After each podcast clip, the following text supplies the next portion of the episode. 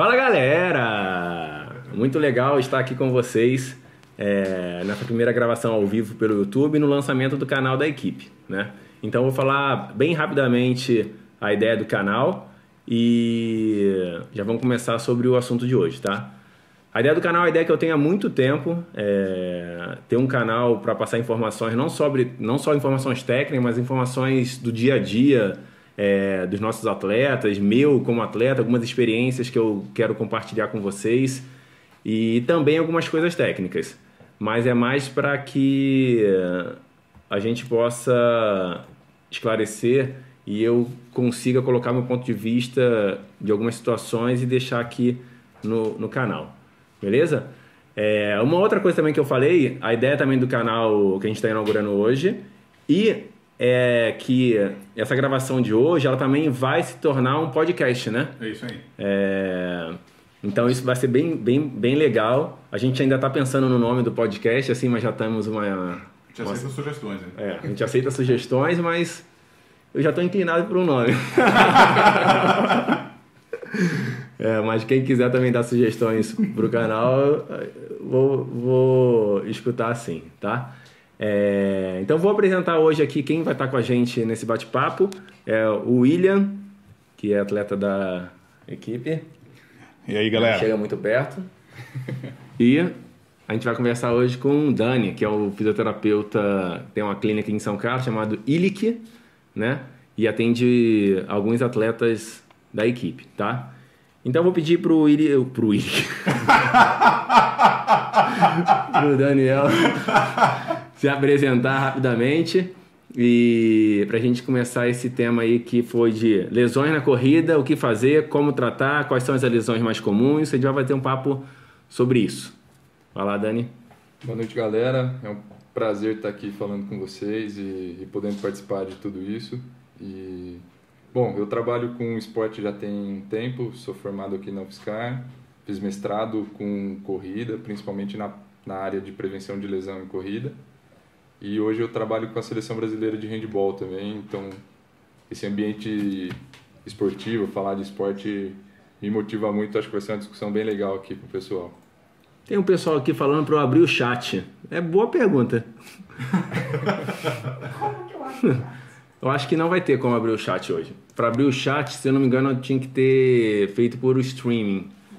Então, é, mas a galera quem, da Titã pode mandar no grupo. A né? galera da Titã, quem quiser mandar no grupo, manda. Ou alguém quiser acessar o Instagram da equipe e mandar uma pergunta lá rapidinho, também a gente vai estar tá, é, acessando. Mas aqui no chat, realmente... Hoje não vai ter. Hoje não vai ter, tá? É... Mas, vamos lá. Assim, eu fiz um quiz, né? Tipo, ontem, peguei algumas questões pra gente colocar hoje e. Eu te interrompi você falando? Velho? Não. Ah, tá. eu agora fiquei pensando que ele falou abre o chat aqui, eu já mandei logo. É... A gente mandou algumas questões ontem na, no Instagram da equipe, a galera fez, eu vou trazer essas questões para aqui no final mais. E a gente, eu fiz um cronograma aqui pra gente seguir e no final a gente abre para questões, beleza? É, eu acho que vai ser um conteúdo muito rico. É... Hoje não vai ser um, um, pod, um podcast nem um programa de zoeira. E acho que vai ser muito proveitoso aí para deixar no canal para sempre como informação, né? Tipo, que vai valer durante anos, tá? Vamos lá. É, o primeiro tema que a gente vai abordar aqui é o que mais influencia para se lesionar na corrida e no esporte de uma maneira geral. Eu queria tocar nesse ponto. É, então a gente vai falar um pouco isso. O que mais influencia para o Dani e para mim é, para gerar lesões na corrida? O Daniel vai colocar a opinião dele e eu vou colocar uma opinião sobre para lesar, les, é, para gerar lesões de uma maneira geral, tá? Dani, e aí, para você, o que, que você acha que influencia para que as pessoas se lesionem na corrida? É, eu acredito que a lesão na corrida é sempre multifatorial. Né? Ela tem diversas fontes, ela nunca vem de uma fonte pura ou uma fonte única. Né? De uma maneira geral, quando a gente pensa em lesão, a gente sempre pensa na interação entre fatores que são extrínsecos, né? são fatores que estão que não fazem parte da pessoa. Erros de treinamento, calçado, tipo de piso, coisas nesse sentido. E como isso interage com fatores intrínsecos, né? Que são características de cada um. Peso, gênero, altura, tipo de pisada, coisas nesse sentido. Eu acho que essa é a interação que vai fazer com que a gente pense em lesão, né? E levando isso para a corrida um pouco, né, a gente tem que adicionar aí uma característica importante, que é o volume de corrida, né? Então, assim, a, uma determinada pessoa pode ter alguma coisa intrínseca, então, por exemplo, eu tenho uma hiperpronação do pé. O meu pé, quando eu piso, ele vem muito para dentro, o arco fica desabado e tudo mais. É, isso por si só não causa lesão, né? Isso vai me causar lesão quando isso começa a interagir com a corrida ou com o esporte, né? Então eu acho que, na minha opinião, a, a interação desses fatores é muito importante e levando isso para a corrida, o, o volume de corrida ele passa a ser algo importante aí para ah, legal, legal. Bom ponto. É, eu vou falar assim, o Dani falou uma, uma, parte mais técnica, né? Eu vou falar uma parte mais de vivência mesmo. Eu acho que, tipo, o que gera mais lesão na corrida é a sobrecarga. Né? Então, tipo, se você se excede na corrida, aí que eu falei do, do, do, esporte de maneira geral. Qualquer esporte que você se exceda muito e não está preparado para aquele excesso, você vai lesionar. Né? Eu acho que a, a grande, o grande percentual de lesões na corrida e em outros esportes que, que as pessoas falam que ah, falou, o esporte tal lesiona muito é porque a galera não consegue respeitar a fase ali de maturação e quer, na corrida no caso, correr uma maratona em três meses, correr uma meia maratona em duas semanas ou no outro final de semana, isso vai gerar lesão. Esse é o primeiro ponto. Ou também, é, eu vejo isso muito lá no grupo, um aluno novo entra e já quer rapidamente correr em intensidades e volumes iguais de talvez algum aluno que seja mais experiente. Né? Esse talvez seja o lado ruim do grupo, porque quando ele passa a almejar isso de uma maneira muito rápida, ele se expõe ao risco de lesão muito rápido também. Então, o principal ponto, por mais que seja simples, né, mas é o excesso. Então, como eu respondi no Instagram, menos é mais nessa hora. É muito mais interessante que você evolua de uma maneira mais lenta, mas com mais continuidade, do que você evolua muito rápido e tenha que interromper depois e fique anos, talvez, ou meses é, para se recuperar. Tá? Acho que adicionando coisas aí o que você fala que acho que é muito importante, Rafa, essa questão de de ter, tentar uma progressão muito rápida, né? Quando a gente pensa na corrida, a carga em si, né? o volume de corrida é importante, mas pensando em lesão no tecido, o que é muito importante é a carga que a gente aplica sobre aquele tecido. Né? Quando a gente excede o quanto aquele tecido tolera de carga, a gente vai para uma lesão. E na corrida, essa carga ela é aplicada a cada passo. Uhum, sim, né? exato. Então, assim, é. cada passada, o nosso corpo tem que absorver aquela energia que é imposta. Sim. Sim. Então, assim, o, o importante né, dessa evolução gradativa que você põe, eu sou muito a favor disso, é para que a gente deixe os tecidos maturarem, né? Sim. Então, assim, deixar o tendão se adaptar àquele novo volume de corrida, aquela nova quantidade de passos ou de carga.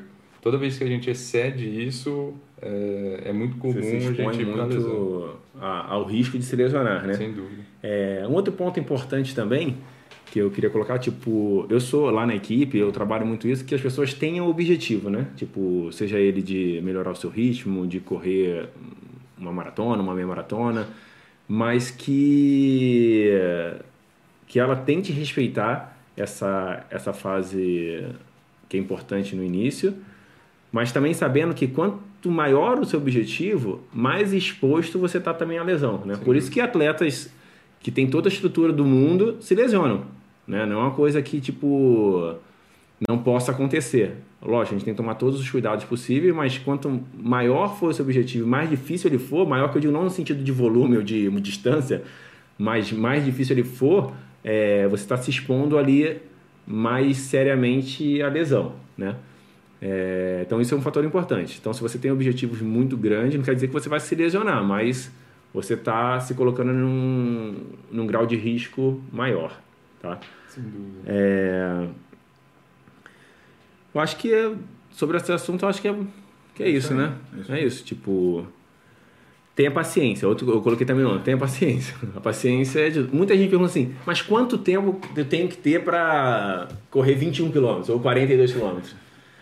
É, é complicado responder é isso, porque né? depende do histórico do atleta, de N coisas. Mas eu vou te falar, tipo, se eu tivesse que aconselhar alguém a correr uma maratona, vamos supor, do zero a chegar numa maratona, talvez eu falaria mais de, sei lá, três anos. Entendeu? Dificilmente você vai ver alguém com essa consciência, vou começar a correr hoje, daqui a três anos eu vou fazer uma maratona. Isso sim, não é três anos, começou a correr hoje, parou seis meses, começou a correr de novo. São três anos de, de treino, né? Tipo, é, não como profissional, mas pensando em, em melhorar, né?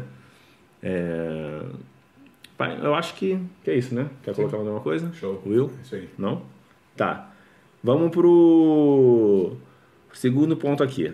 Ô Dani, quais são os tipos de lesões mais comuns na corrida que você recebe? Não precisa talvez ser o mais comum do mundo, mas que tem muito isso, né? Qual no mundo que lesiona mais, cara? Não sei, no mundo talvez eu não saiba, mas na sua clínica, o que, que, que você recebe? Quais são os tipos de lesões mais comuns na, relacionadas à corrida? Uhum. As principais lesões que a gente recebe lá de corredores em si são a síndrome da banda iliotibial, a dor patelofemoral, a canelite, né, que é, a gente conhece como síndrome do estresse tibial medial, e a fascite plantar. São as quatro principais lesões que chegam para a clínica. Né? É, dessas lesões, assim, o mais interessante é que todas se relacionam muito com o volume de treino. Né? São, são lesões que são entendidas a, a se relacionarem com essa parte de volume de treino. E, e assim, não são lesões difíceis de serem cuidadas, pelo contrário, são relativamente simples. E, e, a parte mais interessante, acho que desse processo todo, pensando na lesão, é que são lesões que apresentam características que são fáceis de serem identificadas para se trabalhar uma prevenção, né, principalmente. Sim. Pra ah, isso é não... bacana. Então, antes talvez da pessoa é, adquirir a lesão, a gente pode tipo, prevenir ela com algum tipo de exercício né? Sim, sim. fortalecimento. Porque a, a lesão, né, ela é só para voltar um pouco no ponto que a gente falou antes, sim.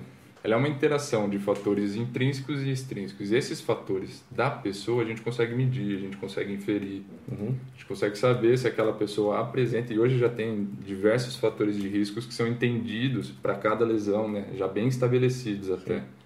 Então, se a pessoa apresenta uma fraqueza de glúteo, um valgo dinâmico de joelho, que é aquele lance do joelho vir para dentro Sim. quando agacha ou quando corre.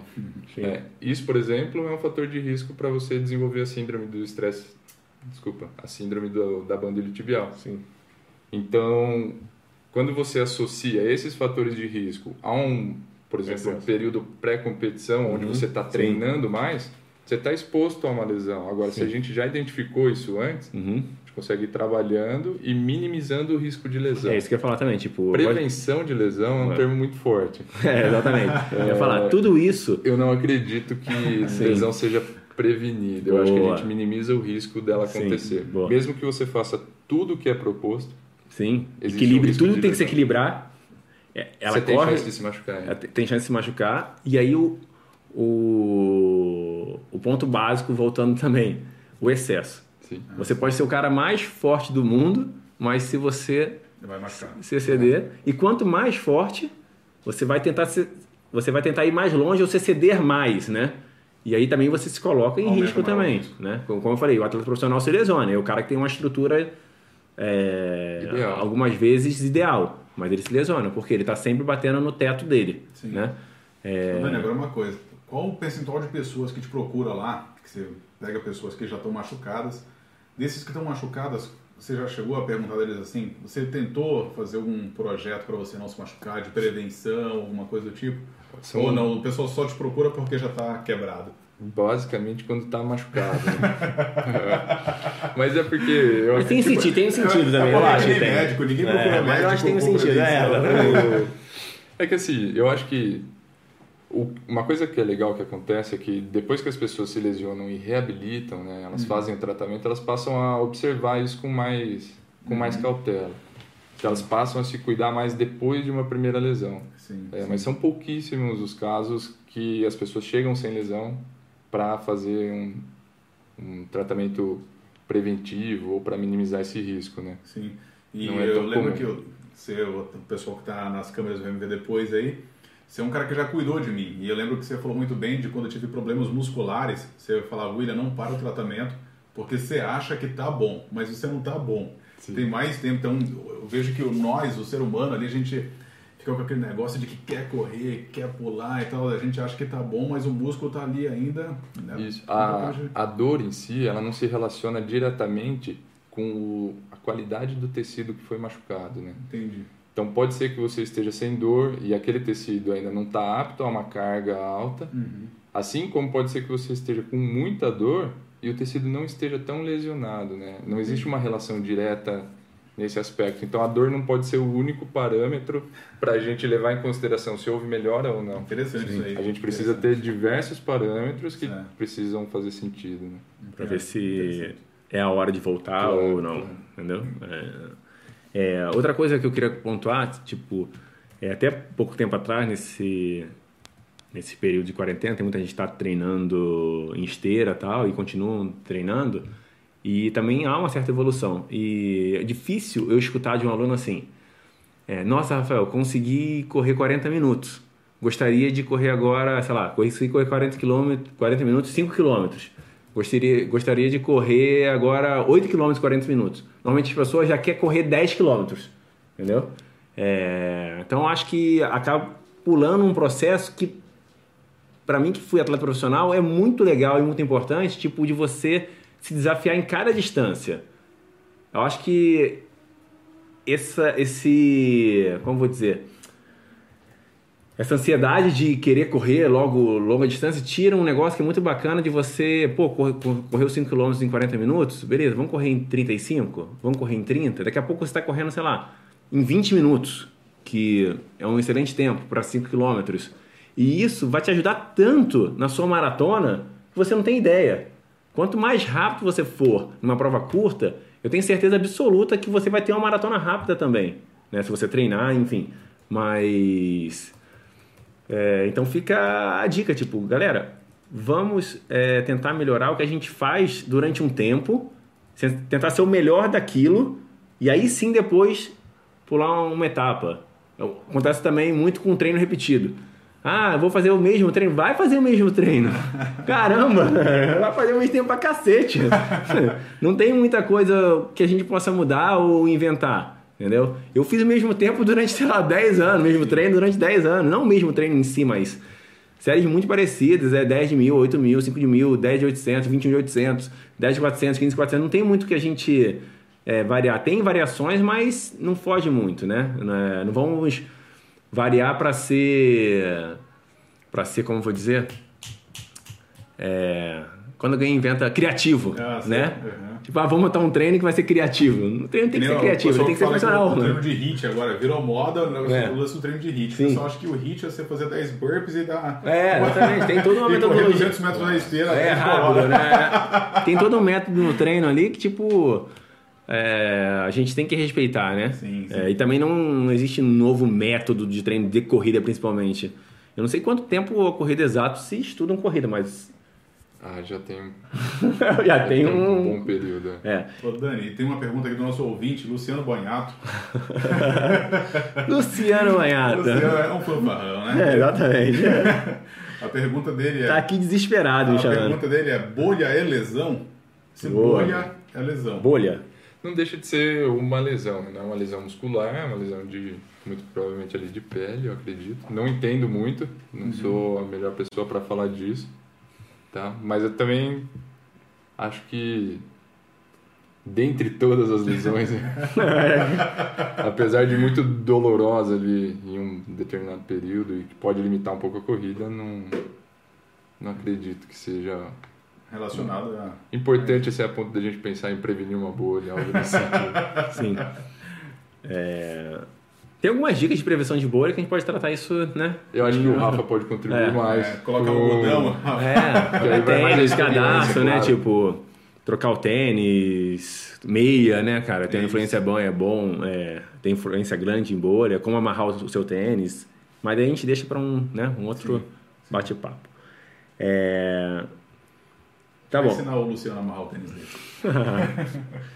É, eu acho que, tipo, o Luciano é um triatleta, e em triatleta talvez gere um pouco mais de bolha, principalmente quando você molha o pé, né? Então, Sim, tem mais é, atrito. É, tem mais atrito, é mais, mais comum aparecer bolha. Se bem que corredor também tem bolha pra caramba. É, então vamos lá. Você falou de quatro principais lesões. Você quer falar um pouquinho sobre essas lesões, assim, é, Claro. tipo, aonde são, onde ocorre? que- É, sim, exatamente. sim.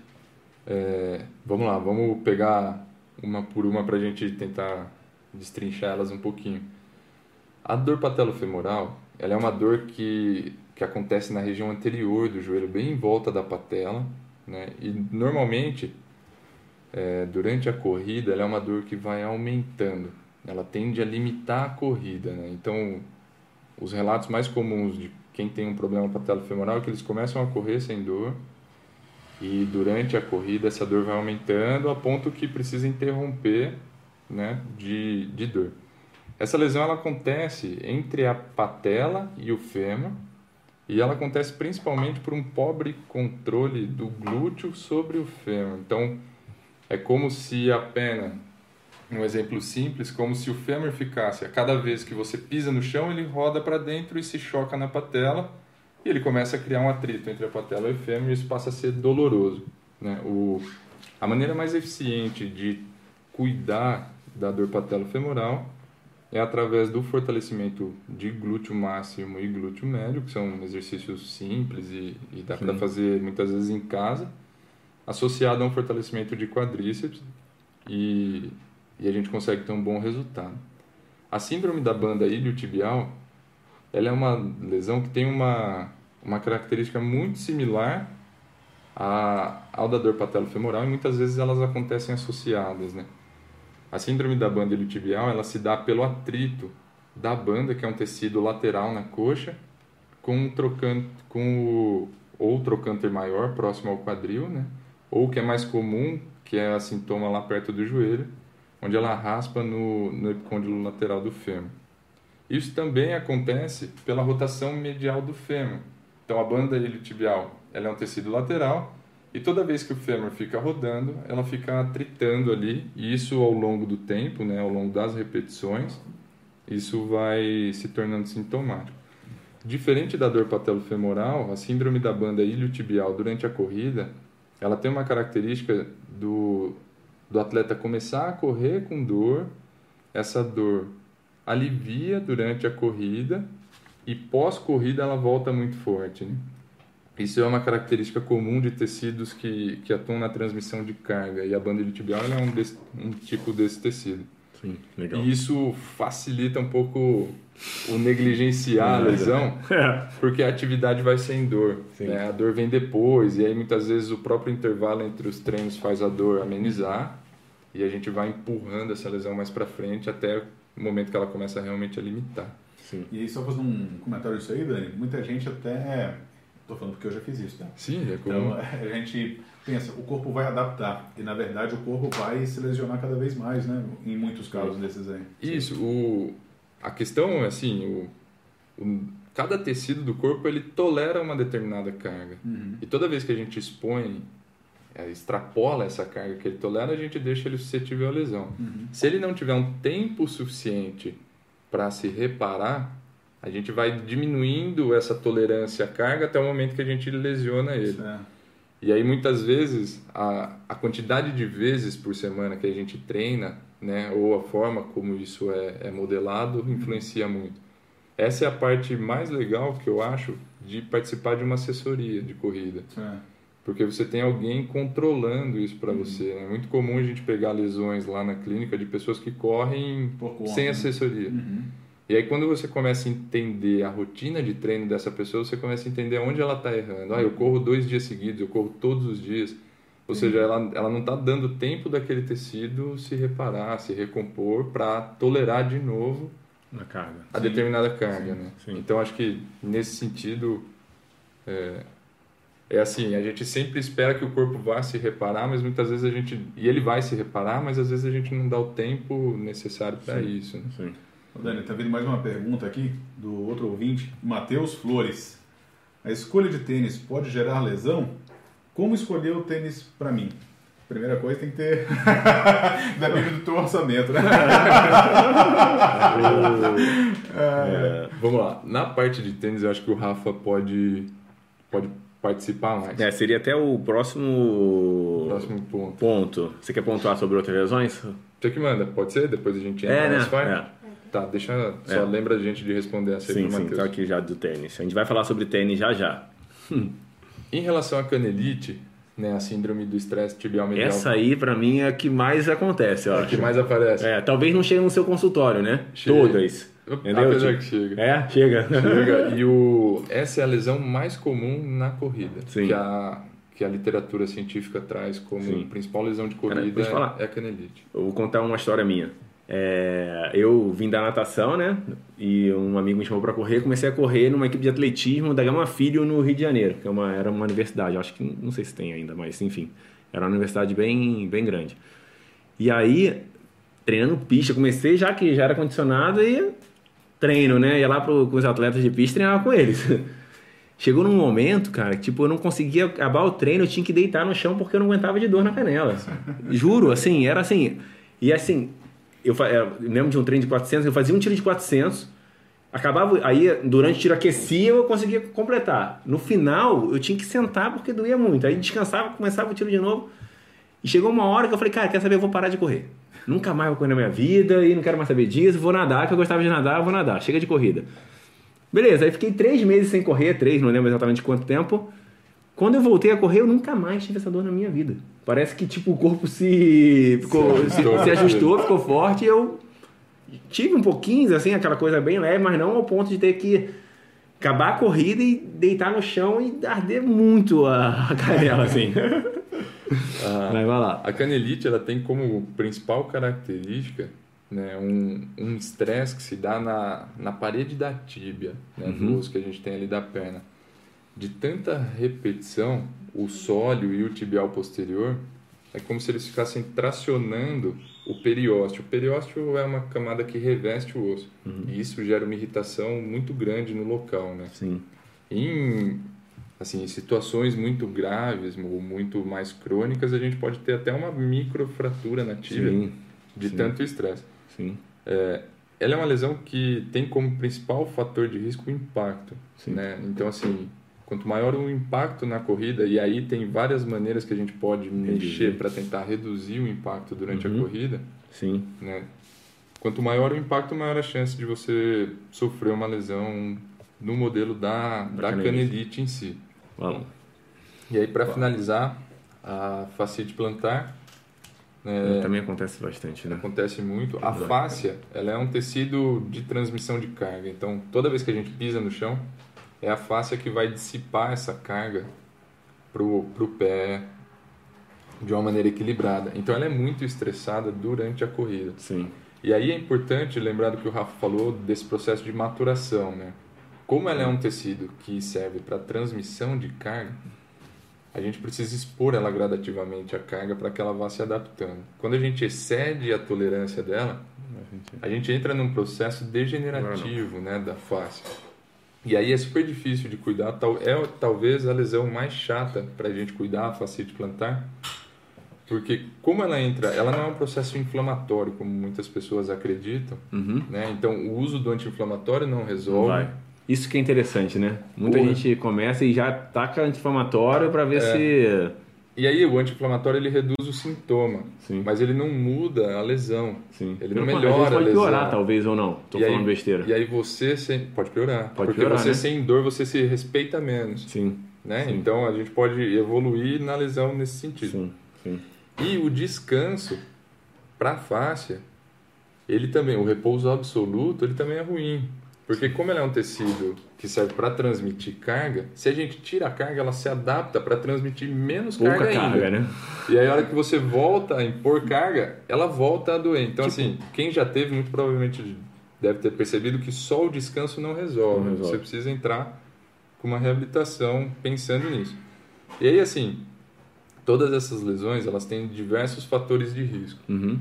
Mas existem, existe um fator de risco que se relaciona muito com todas elas, né? Que é o tal, não sei se todo mundo já ouviu falar e depois eu posso explicar mais, que é o chamado valgo dinâmico do joelho. O valgo dinâmico do joelho, ele é um movimento que ele gera é uma sequência, né? É uma sequência, não seria uma sequência exatamente. Ela é um conjunto de movimentos que acontecem quando a gente pisa no chão, que seriam uma pronação subtalar, ou seja, o, o arco do pé desaba e o pé a gente vai descarregar mais peso na borda medial do pé. A gente tem uma rotação medial da tíbia e uma rotação medial do fêmur. Então o joelho vem para dentro. Associado a isso, muito provavelmente a gente vai ter lá na pelve uma queda da pelve do outro lado da perna que está fora do Sim, chão. sim. Muitas vezes, se vocês olharem fotos de vocês correndo, Sim. vocês vão perceber que isso acontece. O pé está com a parte lateral mais alta, mais para fora, o joelho mais para dentro e a marca do shorts mostra muito como está a nossa pelve. A pelve está Caída. caída. Tá.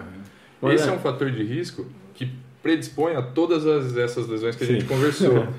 Então, assim, se Mas isso também, muitas vezes, assim, quando a pessoa começa, ou até corre, corre bem, isso também não é um movimento natural. At- Até, até que ponto isso é, é lesivo, ou que, até que ponto vai, aumenta isso? isso Existe é uma... isso? Existe. Entendeu? Isso Porque é uma assim, é coisa- natural. Imagina, se você olhar, todo mundo vai ter um valgo dinâmico, ou não? Não. Tá. Não legal. é, não é todo mundo que vai ter, Uhum. mas ele é um movimento natural. O problema Sim. é quando ele, ele é excessivo. Sim, sim. Mas assim, um- uma discussão legal que existe hoje na literatura sobre corrida, que é, que é legal esse ponto que você trouxe, é assim, Dani, vai um. Obrigado. o, você ter um fator de risco, né? A, as perguntas normalmente que as pesquisas fazem, elas são na linha de assim, ah, você ter o valgo dinâmico, o indivíduo ter o valgo dinâmico quer dizer que ele vai sofrer uma dor patelofemoral. Não, essa relação causa e efeito, ela não existe, ela não é Sim, tão entendi. direta Entendi. né? O que se sugere hoje é tentar entender assim, qual a tolerância em relação à corrida, ou seja, quanto essa pessoa que tem o valgo dinâmico aguenta correr ou tolera correr sem dor, em relação a quem não tem o valgo dinâmico, tá. tá? E isso seria daria para fazer uma diferenciação muito melhor, Uhum. tá? Para saber até, por exemplo, na, na composição, na confecção do treino para essa pessoa. né? Sim. E você acha que na composição do treino, da carga, você diz? Ou... Da carga. Ah, sim. Da carga. Entendi. Pensando em volume de treino. Vamos supor, Uhum. se a gente é que isso pelo menos das minhas buscas não, ainda não tem nada sobre isso mas assim se a carga da corrida ela se relaciona ao passo a cada passo Uhum. é, se fosse bem estabelecido que indivíduos que têm um valgo dinâmico acima de 20 graus por Uhum. exemplo Sim. eles toleram determinada carga quem monta o treino no Uhum, seu caso sim. poderia tentar identificar qual a carga que você vai expor essa pessoa, Uhum. tá? Sim. A ponto de prevenir ou reduzir ao máximo a chance dela sofrer uma lesão.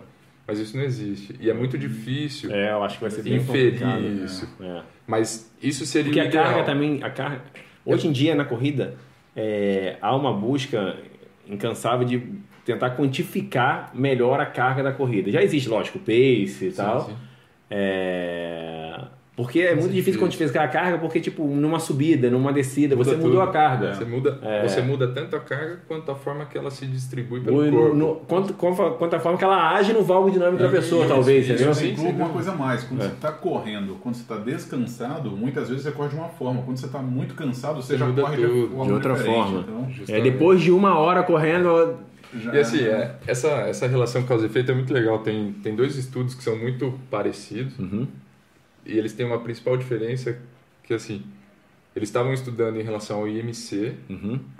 né, e as lesões na corrida. E aí teve um estudo que ele mostrou que quem tem o IMC maior, Isso que eu ia perguntar agora. Peso lesiona mais? Vamos lá. então, nesse, nesse primeiro estudo que eles fizeram, eles propunham que quem tivesse um IMC maior tinha menos chance de se machucar. Uhum. Por isso que eu machuco pouco. Tá. Então. Só O William nunca se machucou na vida. Só que, por exemplo, nesse, nesse primeiro estudo, eles não controlavam a, o volume de corrida Sim. dessas pessoas. Ah, tá. E aí fizeram então posteriormente um segundo estudo, aonde todo mundo corria a mesma quantidade. Uhum. E aí eles viram que na mesma quantidade, na mesma distância, ter mais peso te, te deixa mais predisposto a sofrer lesão. Ou seja, o que eles propõem é que quando você controle a, a- controla a distância, os fatores de riscos podem atuar de uma maneira diferente. Diferente, legal. Por isso que, assim, a maioria das, dos estudos em corrida não leva em consideração o volume de corrida. E Sim. é uma coisa que eles estão mudando agora nas pesquisas mais atuais. Sim, Porque existia muita relação de causa e efeito, mas que desconsiderava o quanto você corre. sim, sim. Então, assim, ah, o valgo dinâmico, ele é um fator de risco para lesão. Uhum. Beleza, mas para o cara que corre 5, talvez ele não seja. ele é para um cara que corre Corre 40. Sim. Entendeu? Segue o baile, né? É, Chegou e lá. aí você fica atuando muito numa coisa Uhum. para um iniciante que talvez você não precisasse gastar tanta energia nesse momento para esse cara. Sou- A não ser a ponto de pensar em minimizar risco, né? Isso é. Eu sou, eu sou muito do ponto, assim, tipo, que corrida é uma coisa natural. Óbvio que estudos e tecnologias são bem-vindas, mas eu, eu sempre fico com medo de perder essa naturalidade da corrida, sabe? Sim. E aí o atleta ou a pessoa fica tão preocupado em, tipo, relógios e qual é o meu ritmo, qual é o meu ritmo, se eu tenho valgo dinâmico, que, tipo, todo mundo fala nisso, se eu piso pronado, se eu piso supinado, e esquece um pouquinho de pensar nela. Sim, sim. Tipo, o que, que você está treinando? É, quanto tempo você está treinando? O que, que você faz além do seu treino? Na verdade, muitas lesões também eu acredito que vão para a culpa da corrida e nem é às vezes a corrida que está que tá fazendo aquela lesão acontecer. Às vezes, sei lá, o cara trabalha o dia inteiro em pé e é, trabalha com peso, trabalha com N coisas e que pode também ter uma predisposição, predisposição maior de gerar uma lesão, entendeu? Então, Eu acho que nesse aspecto eu concordo com você, Renato. Vamos, eu acho que assim, lógico, tem que ter estudo, tem que ter esse mapeamento aí que todo mundo faz, né? É, que todo mundo faz que Muitas, gente, muitas pessoas muita fazem. tão, tá acontecendo, né, no movimento tipo de pesquisa sobre a corrida, mas não esquecer de que a maior parte das lesões na corrida vem do excesso. Vem lá do, né? É, e aí eu acho que, por exemplo, o que você faz durante o dia, se a gente levar em consideração que o maior número de pessoas que corre é, não é atleta, não vive de Sim, corrida, exato. Sim, sim. né? Então, assim, imagina, se você tem determinada carga que o seu tendão aguenta para correr. Uhum. Se você passou um dia muito tempo em pé, você já vai abaixando Ah, essa sim. carga. É, exatamente. sim. Como Você você chega mensura no isso um treino, amador? Exatamente. E aí, mas- É. e aí você chega no treino com uma carga mais baixa já Sim. desse tecido. E aí você né? Então, base- assim, o dia a dia interage com a lesão. Sim. Não é uma coisa que ah, foi só por conta da Sim. corrida. Dani, já falando em lesão, dor e tudo mais, outro ouvinte nosso aí, colega de do treino. Matheus, hein? É, tem o Matheus e agora O Matheus é do tênis, né? tênis, Tá aqui. isso. Tá. E tem agora a pergunta do Marcos Abreu, vulgo Marcola, tá? Nosso estagiário!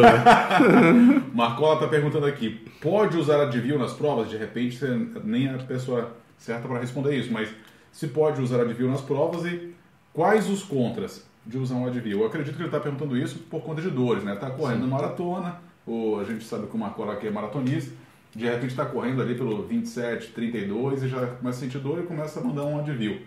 Qual é a tua opinião como fisioterapeuta nesse sentido, para mascarar a dor? Usa à vontade, mentira.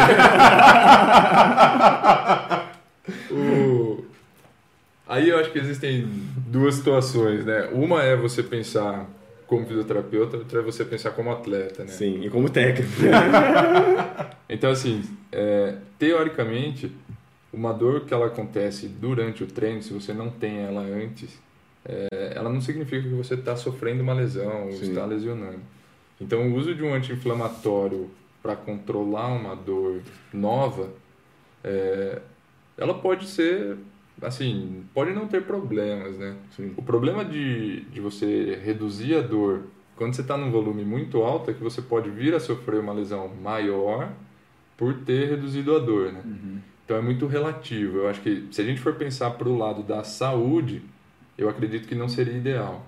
Mas, é- Pensando no lado de, de, ter- de saúde. É, Tá? Agora, quando a gente pensa dura- na parte de atleta, de performance, de cumprir um objetivo, É, eu acredito que essa pode ser uma boa escolha. entendi. Tá? Então, assim, são dois, são dois pontos que são, Não dá para responder. são difíceis de se relacionar, né? Eu acho que assim, porque quando a gente vai pensar só em saúde, né, talvez a gente não... Às vezes a gente não tá na maratona. Na maratona, Sim. entendeu? Então, acho que esse é um, é. É. um aspecto importante de levar em Porque eu consideração. vou dar um exemplo de mim mesmo. Nos treinos, eu não tomo Advil. E nem todas as provas eu tomo Advil. Mas já teve provas Que que eu tomei Advil. Mas foi na, na prova e depois. Então, aí, aí sim, porque aí eu acho que cai naquele ponto que eu falei de ser uma dor nova, né? Sim. Então, assim, eu nunca tive uma dor no joelho, eu tô correndo, começou um sintominha, eu tomo Advil numa prova. Sim. Agora, o que eu acho que é delicado, é assim, eu venho com dores no joelho, Ah, E vou pra Aí prova já vou sabendo pra prova que- sabendo que é, eu vou usar o Advil, porque... Entendi. E aí eu posso agravar uma lesão. Entendi. E assim, o, quem já sofreu uma lesão sabe o, o transtorno que é reabilitar ela, né? Sim. Eu acho que assim, eu vou. Que É, é uma pergunta bem interessante, bem difícil também de se responder. Um, um porque a gente não tem. é, vamos supor.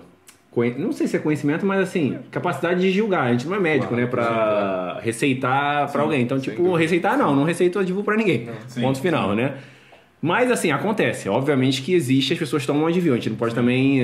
é, Falar que não acontece. Falar que não acontece, exatamente. Eu vou dar alguns parâmetros, tipo, um, eu acho a grande, hoje em dia é uma regra usar Advil tanto em corrida de 21 km e corrida de 42 km. Isso eu acho muito errado. Sim. Porque aí cai naquele ponto que a gente colocou lá no início do vídeo. Se você tá tanta, com tanta necessidade de tomar um Advil numa prova, seja de meia maratona de maratona, senão que você talvez não esteja tão preparado para fazer aquela prova. Certo, certo. Entendeu? Preparado não é assim, ah, mas eu, cumpri- eu consigo cumprir a distância, Rafael. Se eu for andando, se eu for devagarzinho. Mas se tivesse aqueles três anos que eu falei lá treinando, talvez você nem pensaria no Advil. Sim, sem dúvida. Entendeu? Talvez pensaria no Advil se, ah, se machuquei na prova e quero tomar o Advil para completar. Nem sei se é válido isso também, mas você pensaria nessa situação. Sim, sim. Então cai nesse erro. Outro, é... eu como atleta profissional, eu vou te falar que, tipo, não, não vou falar que eu nunca tomei, já tomei, eh, principalmente provas extremas, Ironman, meio Ironman, assim, mas não era uma coisa que me, me baseava. Entendi. Por quê? Porque eu tinha plena certeza que eu estava apto para fazer aquela, aquela prova, e se na prova eu tivesse que tomar um Advil, eu acho que seria até psicologicamente negativo, sabe? Sim. Tipo Você- assim, eu tô tomando isso aqui porque eu não tô aguentando a carga que eu, que eu tenho que estar para ter o resultado que eu queria tal, entendeu? Pra você no, no esquema, não era aquele negócio de botar a mão no bolsinho e não sentir o Advil, parar a prova. Não, era jamais. aquela coisa, Tipo, eu acho que Advil eu só a vida. pensei em tomar. Posso. Não sei se eu tô sendo sendo 100% real, mas assim, no Ironman. Eu acho que meio Ironman dificilmente eu tomei um Advil. É, E não sei se profissionais tomam Advil em meio Ironman, sabe? Porque, Uhum. como eu falei, o profissional que treina disso está muito preparado para fazer aquela prova. Então, tomar o Advil, agora, na minha opinião, é uma coisa assim, tipo, psicologicamente ruim. Tipo, caraca, tô tendo que tomar Advil, cara, que bosta, que eu tô mal, tô quebrado, sei lá. Né? Não é uma coisa assim, vou tomar o Advil para correr mais rápido. Não existe isso, entendeu? O que te faz correr mais rápido é treinar mais e treinar com mais qualidade. Isso te faz correr mais rápido na prova, né? sim. Não é o Advil. É treino, né? É. Mas às vezes surgem dores específicas em provas muito extremas que o Advil, de fato, gera um alívio da dor e você consegue manter é, o padrão ali ou manter mais a performance, tá? Mas eu acredito que, não- pensando no lado médico, não seja Não aconselhável. seja, sem É, dúvida. é. Ô, Dani, você já conseguiu responder toda, tudo sobre o tênis do Matheus? Não, a gente vai ainda vai entrar nessa. Tá? Então, antes de entrar nessa seara, Hum. o próprio Matheus tem outra pergunta aqui, tá? Tá, lá. E ele já entra até em outro, outro esporte, tem outra modalidade. Ele fala assim: escolei uma bike na quarentena. Posso pedalar todo dia? Isso também vou indo pro teu lado como fisioterapeuta. Então, o que, que você acha de ele. Como, assim, eu quero acreditar que ele não tinha uma bike, adquiriu uma bike agora, olhando como fisioterapeuta, não é nem como treinador, o que, que você acha do cara pedalar todo dia? Vai gerar lesão? Não vai? Indo pro tema aqui. Sim, eu acho que... Pode gerar, né? De novo, é, é relativo, né? Mas assim, e aí acho que existem dois pontos que são importantes a gente olhar. Pensando na musculatura, a musculatura aguenta treinar todo dia, Sim. tá? O músculo ele tolera isso. É, então, se você não pedalar muito forte a ponto de poder sofrer uma lesão muscular, Uma sobrecarga, gerar uma sobrecarga em excesso, né? não acredito que tenha problema. O, pensando no tendão, Porque quando a gente treina, a gente não estressa só o músculo, né? A gente está estressando diversos tecidos e um dos principais tecidos que se lesionam no esporte é o tendão. O tendão ele precisa de em torno de 48 horas para se recompor. Toda vez que você treina, o seu tendão ele, ele sofre uma curva de degradação, então ele abaixa o quanto ele aguenta de carga e o seu corpo começa a produzir mais tendão para tentar compensar isso. Mas até em torno de 30 horas, você mais perdeu o tendão do que ganhou. Então, o, para o tendão treinar todo dia não é legal, tá? Certo. Independente da atividade, se é corrida, se é bike, se é natação, se o que for. Então, eu particularmente acho que se for para pedalar todo dia, a gente tem que pedalar um volume pequeno, né? Pequeno, a ponto de não gerar um estresse muito grande uhum. e não ficar suscetível à lesão.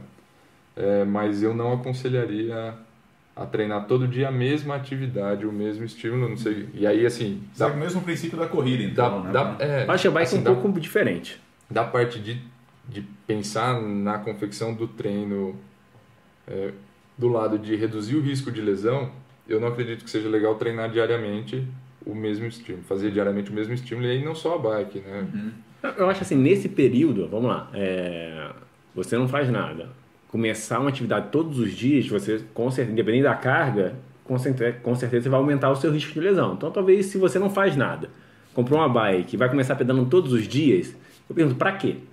Você não fazia nada. tipo, você tinha zero. Você comprou uma bike. Pô, você vai ter sete, né, amigo? Vai, tem dois, sim, três, sim. Uhum. né? É, esse é o meu conselho. Mas ah, não, Rafa, mas eu quero fazer 30 minutos de leve. É isso, não deixar gerar a sobrecarga, né?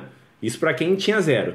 Agora vamos supor no caso do Matheus. Ele é um cara que já corria. Uhum. Ele já tem um condicionamento físico, tanto muscular quanto cardiorrespiratório. Eu não vejo problema se na quarentena ele comprar uma bike para se manter ativo, ele faça é, pedale todo dia.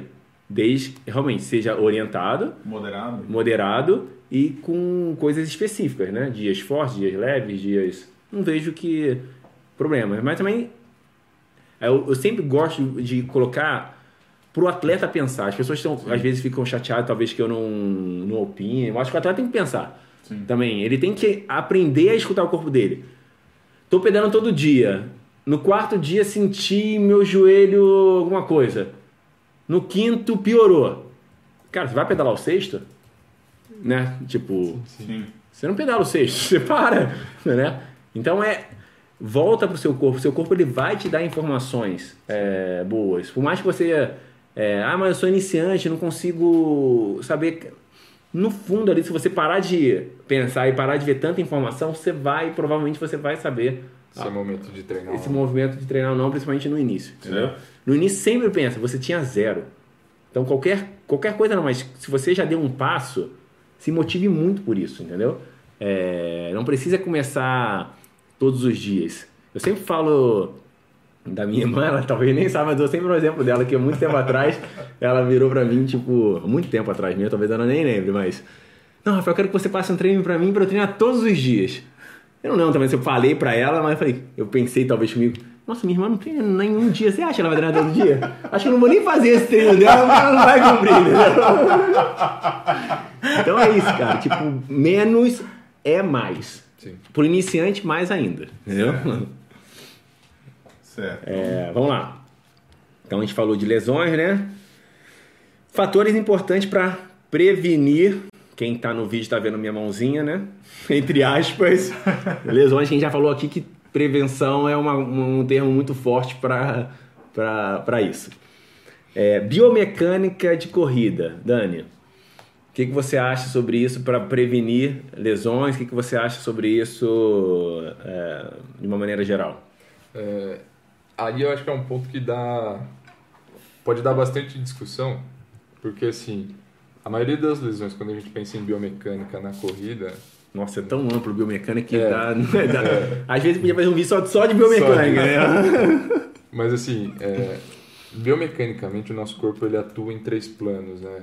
Tem o plano sagital, que é um plano que corta o nosso corpo no meio. Tem um plano frontal, é como se cortasse aqui. E tem o plano transversal, que é o plano que mostra as rotações, né? Uhum. a maioria das lesões na corrida elas se relacionam muito com o plano frontal e com o plano transversal.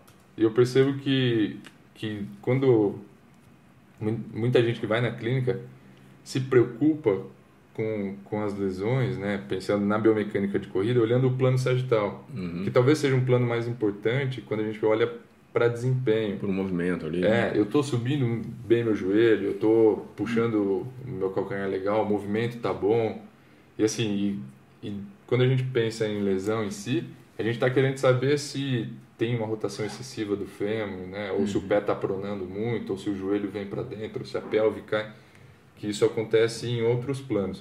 É, já é bem estabelecido que existem fatores biomecânicos que aumentam a predisposição à lesão e, e a maioria desses fatores biomecânicos eles são corrigíveis, né? eles são modificáveis via fortalecimento muscular.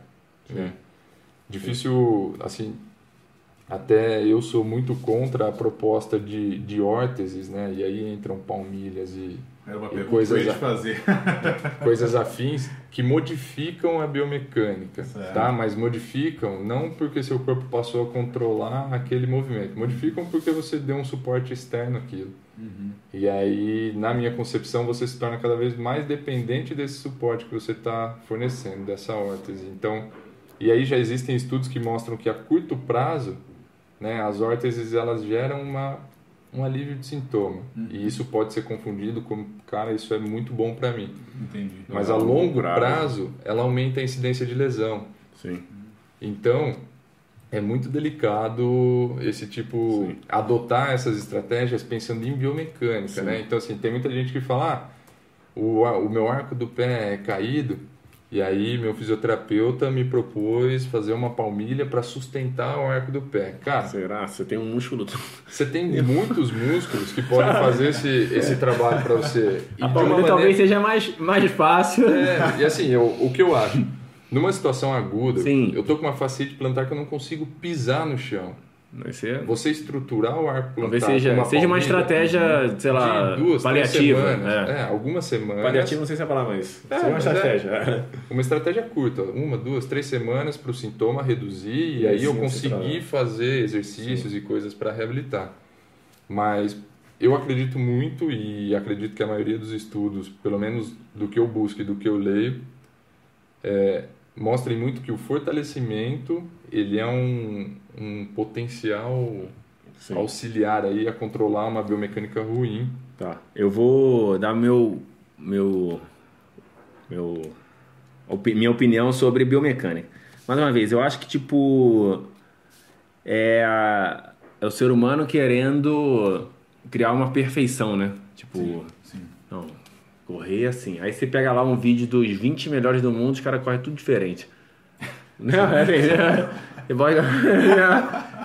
você pega o cara que fez o recorde, bateu 2 e 8 numa maratona, sei lá, 10 anos atrás, o cara hoje bate duas, talvez tenha uma coisa diferente. É, mas a, a, corrida é um aspecto, eu bato muito natural, né? Ninguém te ensina a correr. Uhum. Alguém ensinou a gente a correr? Não. Cara, correr é uma coisa natural. A gente aprendeu a correr, a gente corria quando era criança, a gente vai levar isso pro resto da nossa vida. Né? Não aquele padrão exatamente de uma criança, mas aquela percepção veio da, da, infância. Então é um gesto natural. Então eu acho que tipo tem como você melhorar muito a biomecânica da pessoa, mas eu acredito muito pouco, vamos supor, um aluno novo, você melhorar a biomecânica dele, ficar enchendo o saco dele para ele melhorar a biomecânica, o cara não tem nem condicionamento físico ainda, muscular, respiratório. Sim. Calma. Sim. Talvez uma informação que você dá no primeiro treino, do que você quer, o cara já vai entender sim. e já vai executar. Então agora pensa na carga que você está dando para ele, que não pode ser excessiva, porque senão vai machucar e ele nunca mais vai voltar para você. Sim, entendeu? É, eu acho que sim, tem aspecto biomecânico que a gente pode melhorar, mas é, eu acho que a galera supervaloriza muito em, em momentos talvez não tão adequados. E eu acredito também que o nosso corpo é eficiente. Quanto mais você treina com vigor, quanto mais condicionamento você tem, ele de alguma maneira ele vai se adaptar àquela situação e vai ser mais eficiente. Então, biomecanicamente ele vai ser melhor, entendeu? É, eu acredito muito nisso. E uma coisa que eu vejo muito resultado, tanto no Dani é você fazer uma correção biomecânica, mas com feedback, a gente fala muito isso, né, Dani? Visual. Hum. O cara tá correndo, se vendo, ou eu falando, e aí naquele momento ele, ele tenta tá, prestar atenção tá. e até percebe e fala, cara, isso é melhor. Sim. E aí automaticamente depois daquele momento ele já muda o padrão dele e já começa um padrão, padrão entre aspas, novo, sim, entendeu? Sim, sim. É... Então vamos voltar, mais uma vez, correr é natural, muita carga lesiona, treine com vontade, com vigor, seu corpo vai ser eficiente e aí você vai ter uma biomecânica melhor. Sem dúvida. Eu acho é. que o, o, volume de treino, se a gente voltar nessa discussão, ele se relaciona com a biomecânica. Só ter Sim. uma biomecânica, ter um excesso de uhum. movimento aqui ou a falta de movimento ali, isso por si só não machuca. machuca uhum. E talvez isso com uma quilometragem baixa também não machuque, que é o Sim. que você falou. exatamente. Talvez isso faça muito mais sentido não para um iniciante, Sim. uma pessoa que está mais é, vamos passar agora para o tênis, depois a gente vai fortalecimento. Ô, Rafa, posso só fazer um hum. adendo aí que o Dani ficou falando tanto de biomecânica? Eu queria só fazer uma perguntinha aqui que eu, me deu uma curiosidade. Hum. Dani, é, pegando da tua parte aí também, tá? Biomecânica e tudo mais. O pessoal me falava, comentava algumas coisas quando estava correndo. Se eu, quando eu terminava de correr, se eu corria um pouquinho na grama, que isso melhora. Isso é uma dúvida. E você até comentou com relação à palmilha, né? E aquela tribo, por exemplo, aqueles tarahumaras que correm descalços, aqueles mexicanos, eles são um exemplo de que biomecânica você não precisa de palmilha e tudo mais? Ou o que, que você acha disso aí, de correr descalço e, e correr na grama? São duas coisas aí que, que surgem umas dúvidas. O, o correr na grama melhorar em que sentido? Não, o pessoal falava que, sempre comentava comigo, que quando eu parava de correr, eu caminhava ou corria na grama, que aquilo dava uma relaxada nos músculos e aquilo de alguma forma fazia um bem. Eu nunca fiz, porque para mim nunca precisei. Tá, então... É... Eu posso responder aí. É. Você que não foi pra mim eu pergunta. é, mas assim, é, do ponto de vista, vamos supor, biomecânico, não sei se altera, acho que não altera nada na sua biomecânica de corrida você correr na grama depois, mas do ponto de vista de fortalecimento, hoje no mundo ocidental, né?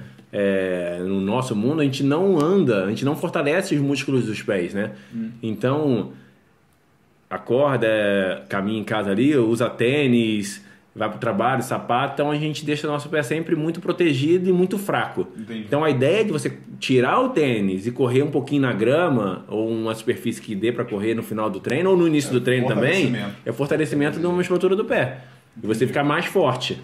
E não talvez biomecanicamente uma mudança, entendeu? Sobre é, correr descalço, descalço o tempo inteiro, eu acho que tem uma galera aí que tá seguindo, né? Corre uhum. descalço. Eu, particularmente, não.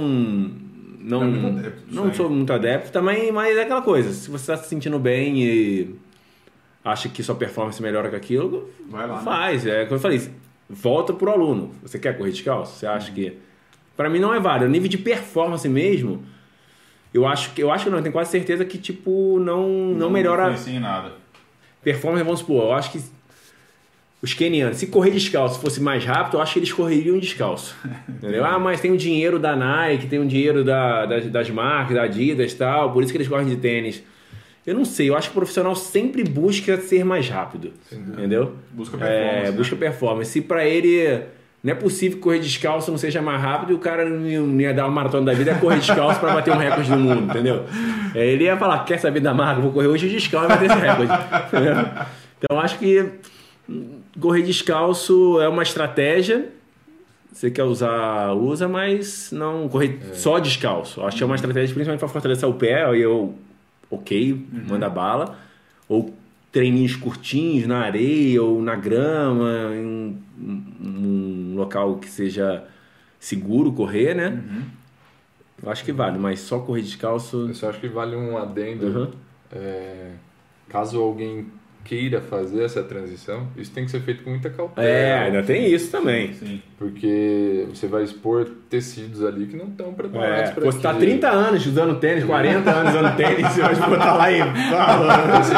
se, se você fizer uma transição súbita, abrupta, né? É, você, na certa. Você vai Sim. machucar. Então, Sim. acho que...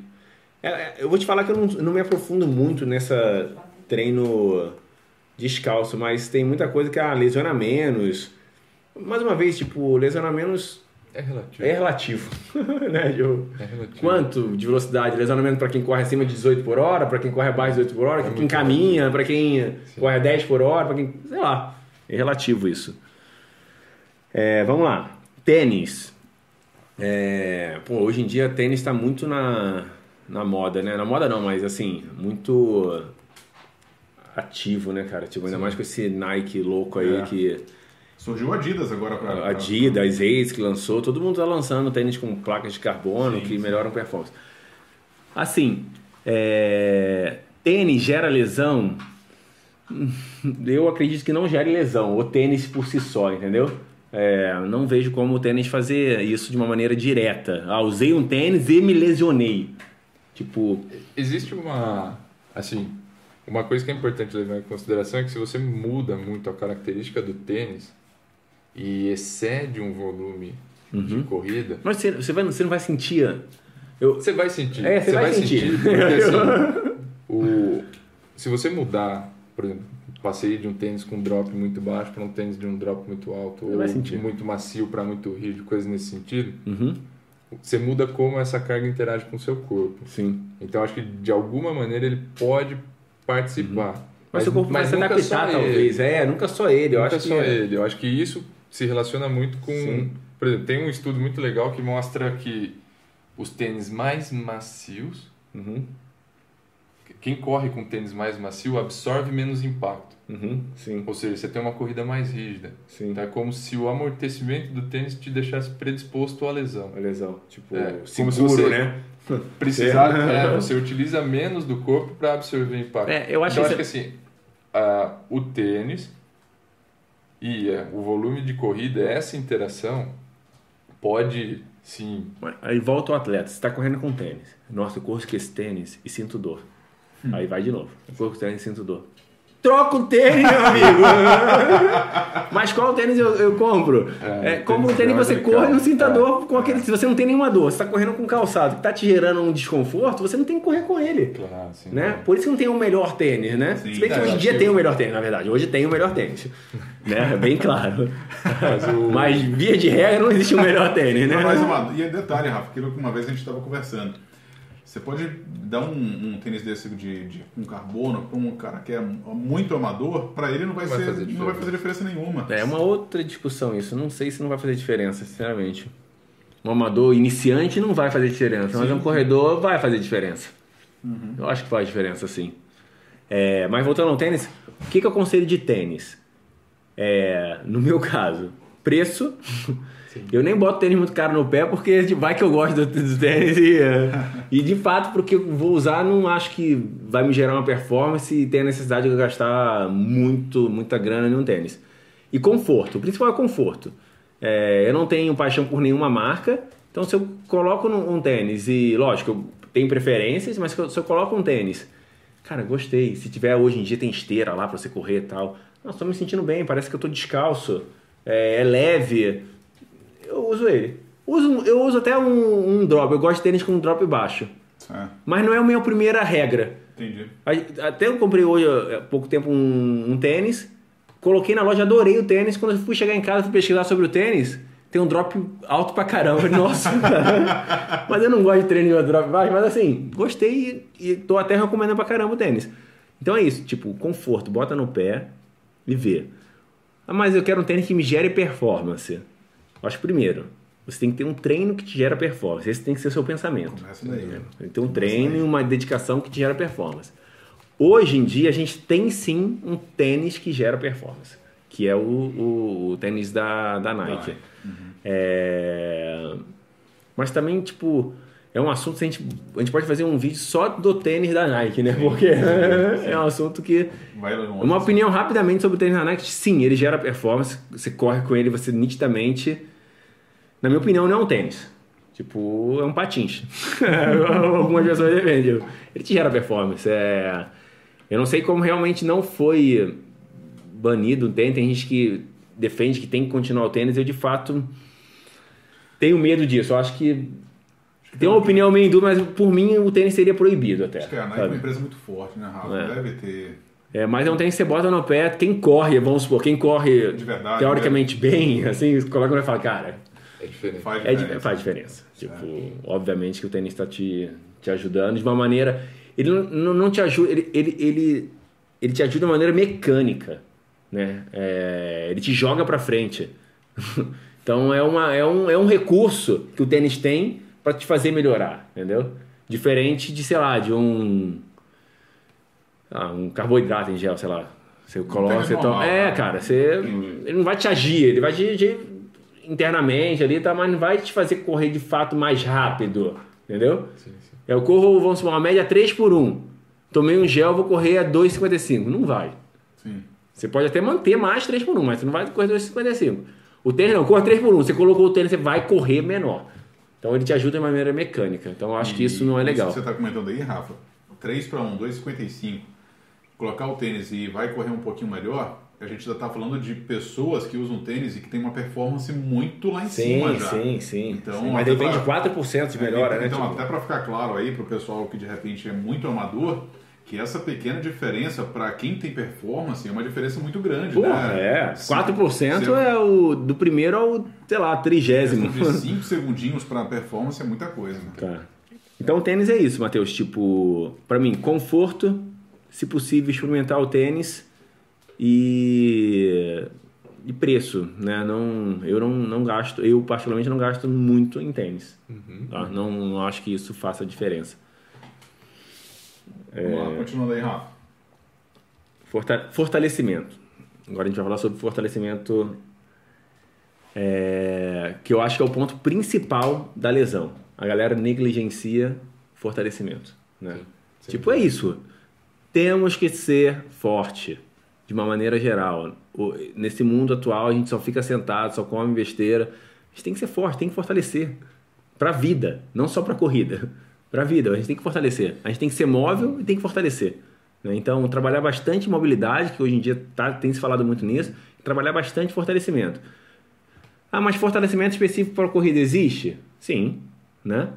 Mas caso você não saiba, cara, fortalecer de uma maneira geral também já vai te ajudar. Sim. Né?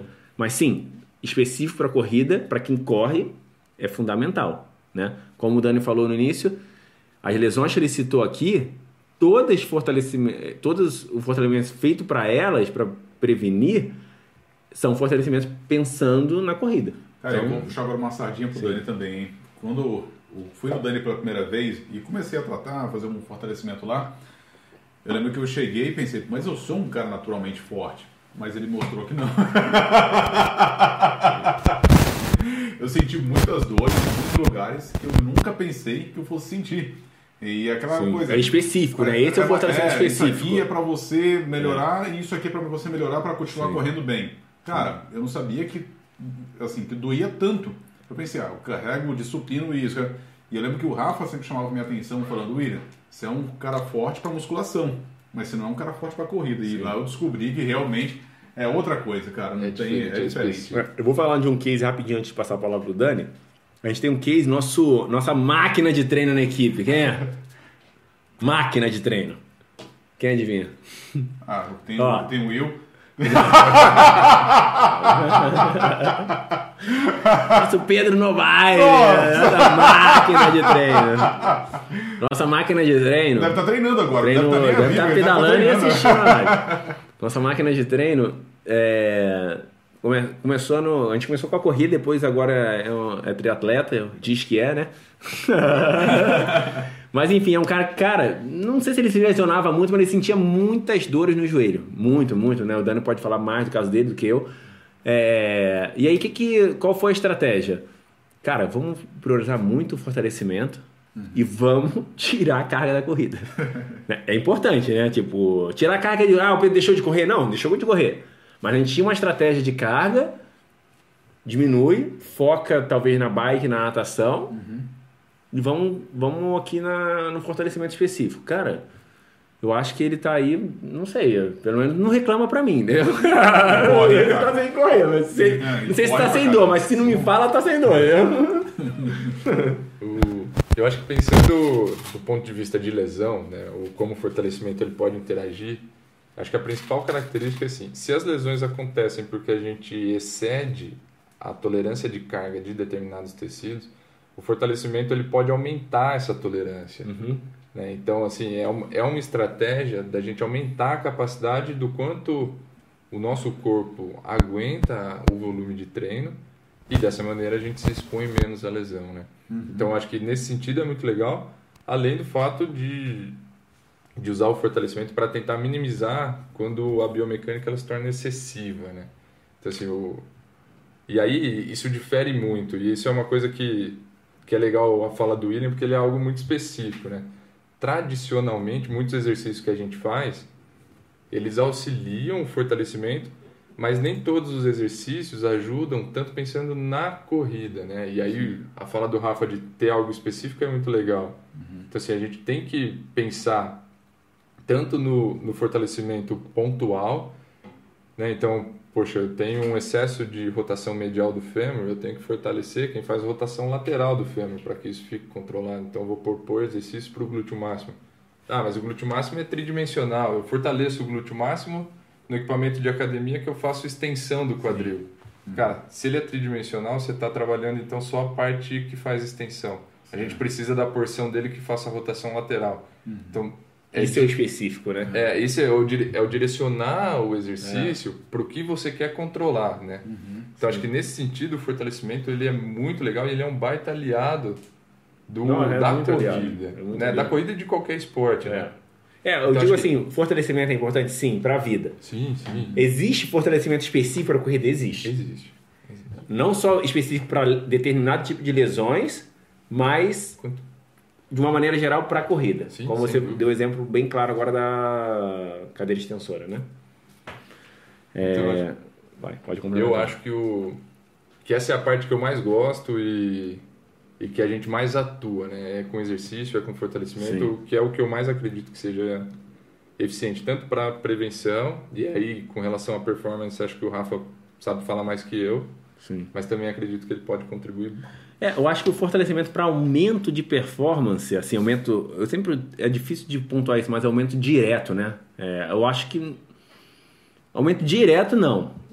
O que aumenta a performance, na minha opinião, é o treino específico mas ele te prepara para o treino específico, você gera uma qualidade melhor naquele treino, então indiretamente fortalecimento te aumenta a performance, diretamente seu treino Sim. te aumenta a performance, entendeu? E acho que um ponto legal de tocar, já que você falou da, do treino específico, é assim, é, a gente já sabe que fortalecer o glúteo máximo é importante, mas não quer dizer que se você tiver um glúteo máximo forte, você não vai ter um excesso de movimento durante a corrida. Né? Essa essa transição nem sempre ela é muito eficaz. Sim. E aí uma coisa que é muito legal fazer é o que o Rafa falou um, um tempo atrás, que é o tal do feedback visual. Sim. Né? Que é onde você fortalece determinada musculatura e durante a atividade você começa a tentar utilizar ela, né? Fazer essa ponte. Sim. Que aí eu acho que ele se torna muito mais Sim. eficaz. Até a, é a última pergunta aqui da, da programação. Análise biomecânica é bom?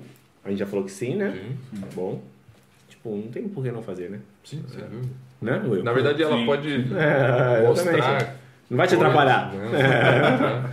é, para quem vale e se iniciante vale a pena fazer a análise biomecânica. Eu botei isso se iniciante porque eu tenho comigo que bike fit e análise biomecânica para iniciante não, não recomendo. Por quê? É, eu acho que o iniciante ele está tão é tanta coisa nova, é relógio, é biomecânica, é, ele acaba esquecendo dele. Sim. Tipo, você está começando, calma. Verdade. É, por que, que você já quer correr com a melhor biomecânica do mundo? Eu corro há 20 anos e não tenho. Você quer ter em um dia a melhor biomecânica do mundo? Não, então vamos ganhar condicionamento, vamos voltar, na, vamos ganhar condicionamento, vamos preparar nosso corpo. Daqui a pouco a gente faz uma análise biomecânica, você mais é. preparado para aquele gesto motor, entendeu? Então, e bike fit é a mesma coisa. O cara compra uma, uma, bicicleta e já quer fazer o bike fit no dia seguinte. Cara, você nem sabe sentar na bike ainda, assim, seu corpo ainda vai se acomodar na bike, vai mudar muito seu bike fit ainda. Então, eu sempre quando espero um pouquinho, ah, vamos treinar um mês, dois, três, depois você faz uma análise biomecânica a minha análise biomecânica eu vou fazer agora aqui no treino, eu te falo e, e já te sugiro alguma mais, coisa. Rafa, você tá falando aí, eu acho que eu vejo sempre muito é um cara que está começando agora, aquele amador, amador mesmo. É, tá isso, isso. E aí, assim, ele não fala só de biomecânica, ele quer usar o tênis maluco, ele quer é. usar uma meia diferente, ele quer usar manguito, ele quer usar gorro. Pessoal, corrida, O pessoal quer, quer transformar a corrida num negócio complexo. Não é, velho. É simples, meu amigo. Correr é simples. Cara, minha filha corre, ela tem dois anos e meio, cara. Ela corre descalça, ela corre. E é interessante, sabe? olha como é que é isso, cara. Agora eu tive um insight. É, hoje ela tava com ela, a gente foi é, passear aqui no condomínio e ela botou uma sandalinha que, tipo, suou o pé dela e tal. E ela foi correr e aquela sandália atrapalhou. Uhum. O que, que ela fez? Pai, tira a sandália. Isso é óbvio, tipo, é natural. Tira a sandália, tirou a sandália, o que, ela fez? Correu. Descalço, né? Já eu, eu colocar uma palmilha na é,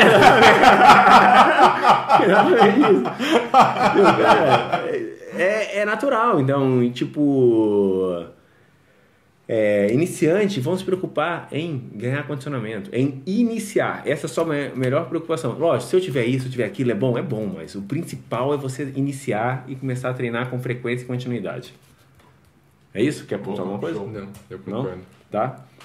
Então, perguntas no Instagram para finalizar aqui os nossos 30 minutos de podcast. Cara, a gente chegou hoje, o programado era fazer de 30 a 40 minutos e aumentou de 40 para 50. E ó. tá certo, vamos lá. A gente vai melhorar, a gente vai melhorar. Ó, gelo. Pergunta da nossa atleta Carolina Toso.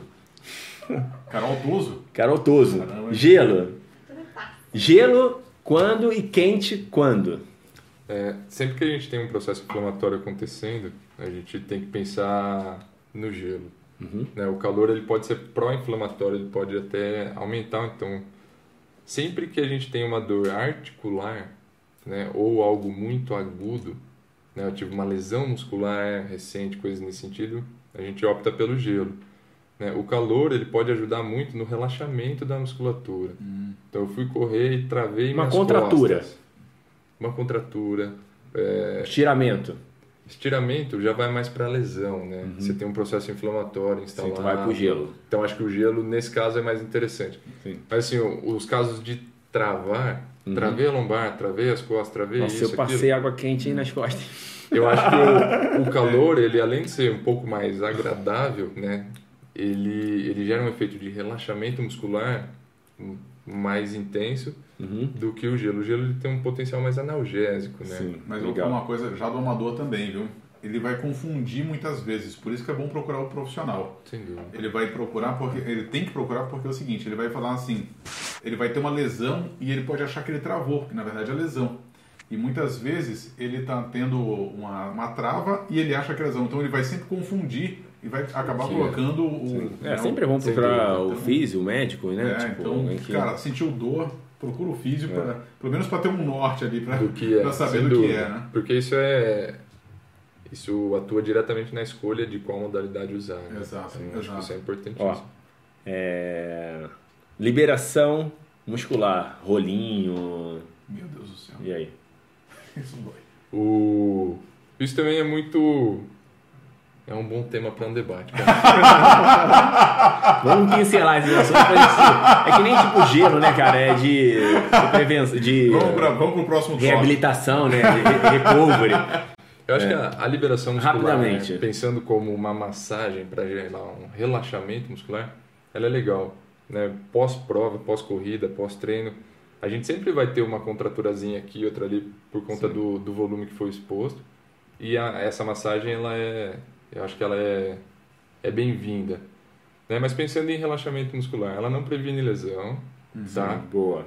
Ela, se você gera um relaxamento muscular antes de um treino que tenha muita exigência, um treino de tiro, um treino de muita velocidade, é, isso pode te tornar um pouco mais suscetível, porque uhum. aquela musculatura ela está sofrendo um processo de inibição que a massagem gerou é.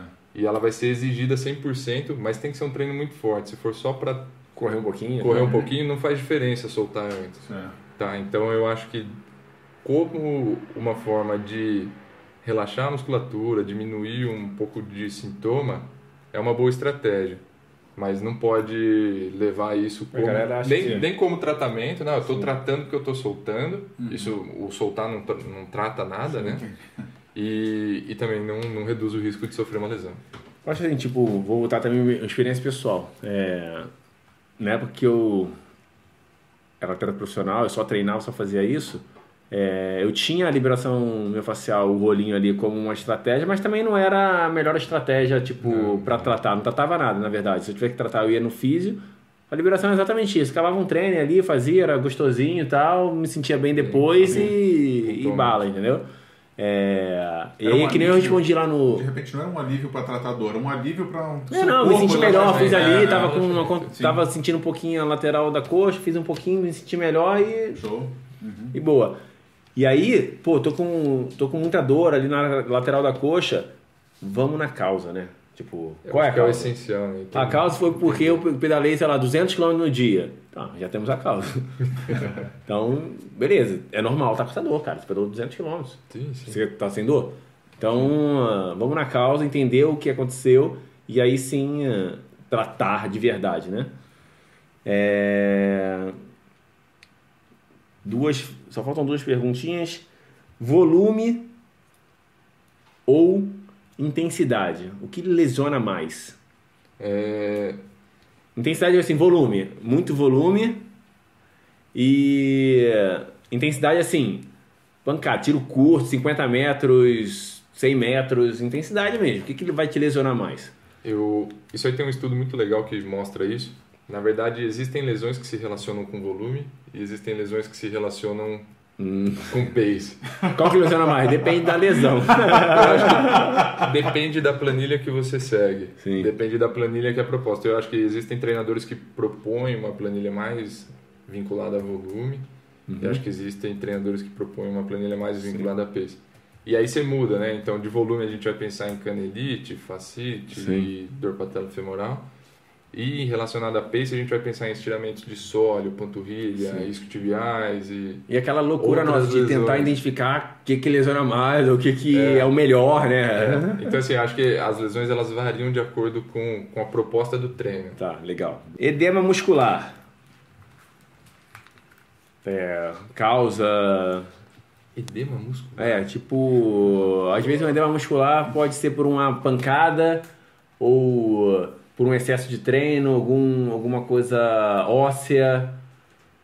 Existe o, o edema ósseo, Uhum. que vem de uma sobrecarga, né? Que se, Que pode ser por uma sobrecarga ou por uma pancada. por uma pancada Sim. também. Mas, assim, se a gente for levar pensando na corrida, ele pode estar vinculado ao impacto, né? A força de reação do solo. Então, Sim. a forma como você corre, como, Sim. como essa força interage Tem alguma coisa específica para tratar isso? Foi uma pergunta que a gente recebeu do Instagram, tá? Isso. Existem estratégias de minimizar a força de reação do solo durante a corrida. Uhum. né? E a principal estratégia é aumentar a cadência, subir em torno de 5 a 10% da sua cadência, né? E só que é é uma tarefa muito difícil de se fazer treinando em ambiente externo, Sim. na minha opinião, porque o aumento da cadência na rua faz com que você aumente a velocidade. E o aumento da velocidade aumenta a carga que é imposta sobre o corpo. Então vai jogar E o edema foi feito por quê? pela sobre isso então assim joga contra eu acho que só é possível aumentar o- a cadência de uma maneira controlada na esteira porque Sim. a velocidade Sim. ela é pré-determinada e aí você vai encurtar o passo e encurtando o passo você tem uma força de reação do solo menor e poderia ajudar Talvez a... para ter uma percepção ali na esteira e, e- Mas eu acho que a gente volta pro primeiro. Teve um edema ósseo. O que que ocasionou? Se não foi uma pancada, não, ninguém te bateu, né? É, O que que ocasionou? Via de regra, excesso. excesso Então, tá aí a causa. tudo gira em torno disso É, exatamente. Tá aí, excesso, CCD. Tô com edema ósseo, o que eu faço? Trata, fortalece. Fica mais forte, não CCda mais. é isso. Beleza? Beleza. Finalizamos? Eu acho que foi bacana pra caramba, sabe? A gente só dobrou a meta. A meta. Muito aprendizado, primeiro aprendizado assim. O tema não pode ser lesões na corrida.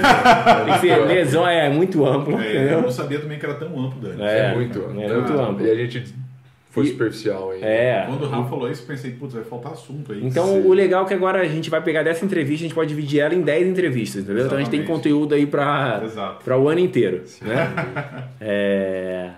E fica ligado então, né? Tipo, queria agradecer a galera que participou aí no YouTube, a galera que vai escutar no podcast, que eu acho que vai ser um podcast muito enriquecedor, assim, de conteúdo, sim. de verdade. O vídeo gravado também depois vai estar no YouTube. No YouTube. A gente vai colocar no Titã, Corre que Chega, É, sei lá, em todo alguma mundo. plataforma a gente vai colocar. É.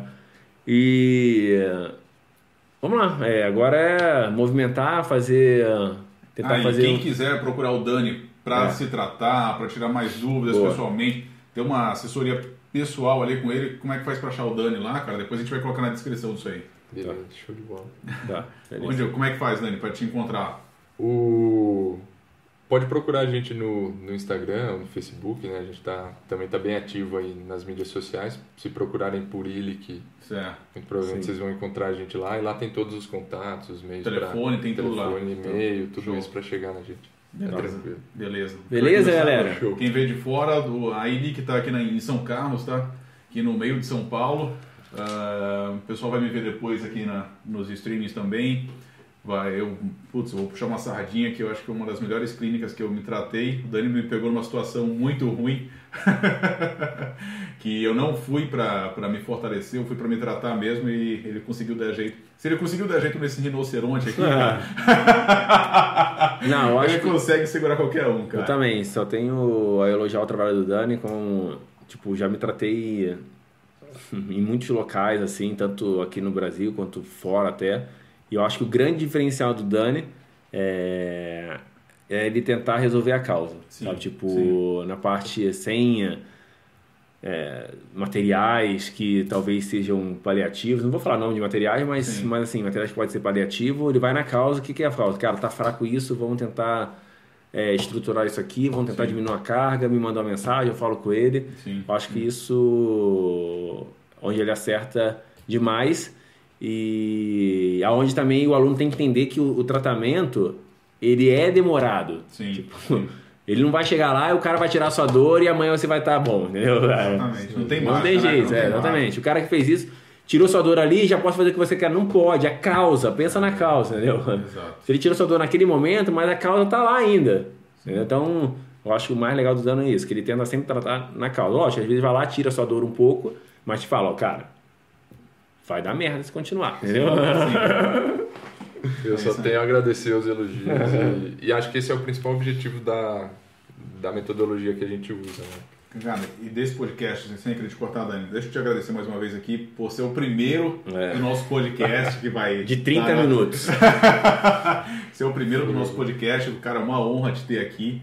E eu espero te ter mais vezes aqui participando com a gente para tirar outros assuntos. Nas próximas a gente promete que a gente vai colocar assuntos mais específicos para não demorar tanto aí. Agradece teu tempo que você teve com a gente aí. E é isso, cara. Na próxima a gente vai se falando para diminuir mais teu tempo para ficar com a gente aqui, viu? Muito bom, foi um prazer enorme estar aqui e, e poder discutir esses temas aí com, com vocês é muito legal. Beleza. Valeu, galera. Então é Valeu. isso. Até a próxima. Fique ligado no canal. Valeu. Falou, tchau. E tchau. Ali. Boa.